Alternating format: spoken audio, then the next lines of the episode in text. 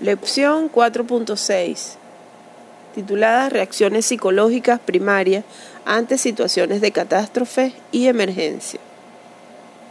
Fase de choque. Las reacciones psicológicas abarcan todos los niveles de las emociones de la ansiedad, el temor, la preocupación, la vergüenza y la culpa, modifican la autopercepción y se suman a las dificultades que una persona tiene para adaptarse y hacer frente a la situación. Se han observado reacciones importantes de este tipo en las que cada uno se siente la persona más afectada, la que recibió el mayor golpe del choque y salió peor parada. Eso se denomina autocentrismo o entra un estado de ofuscamiento caracterizado por diferentes grados de desorientación, desorganización, lentitud de pensamiento, confusión, dificultad para tomar decisiones, incapacidad para comprender lo que dicen los demás y confusión respecto al tiempo. Estas reacciones pueden durar desde unas horas hasta varios días. Durante cierto tiempo las víctimas experimentan olas de temor, ansiedad y aprensión.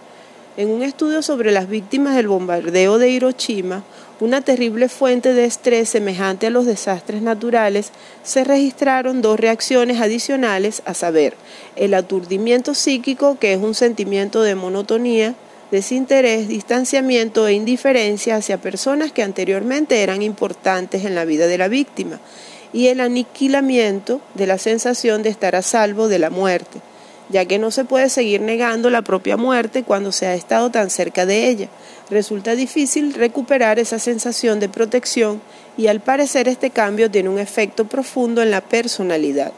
Durante esta fase se han observado diversos mecanismos de defensa y adaptación que hacen posible enfrentarse al doloroso e increíble cambio que ha tenido lugar en la vida. El siguiente diálogo entre un trabajador de salud mental y una víctima muestra la forma en la que la negación facilita el control de las emociones.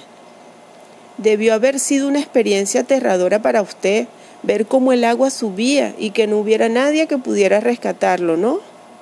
Bueno, fue toda una experiencia, como una aventura, algo así como ir al cine a ver una película de terror. Sabía que alguien vendría y esperé. No fue tan malo.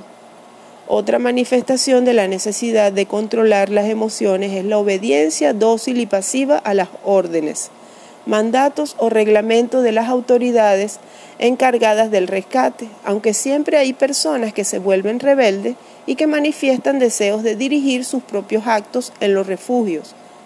Ambos comportamientos ejemplifican la necesidad de controlar la situación para no sentirse abrumado por intensos sentimientos de dolor fase de readaptación. Son muy variadas las reacciones psicológicas que se manifiestan cuando los individuos regresan a sus hogares y por vez primera se dan cuenta de las consecuencias de la catástrofe. A medida que evalúan lo que necesitarán para reconstruir su vida, manifiestan dolor, aflicción y desesperación en todas las formas conocidas por los profesionales de la salud mental. Se han descrito las emociones que forman parte de la superación de la pérdida. El proceso de resignarse a su destino convierte la vida de las víctimas en una sucesión de días dolorosos. La necesidad de manejar las emociones personales, las relaciones interpersonales y al mismo tiempo llevar a cabo tareas de la vida diaria producen ocasiones intensos sentimientos de impotencia.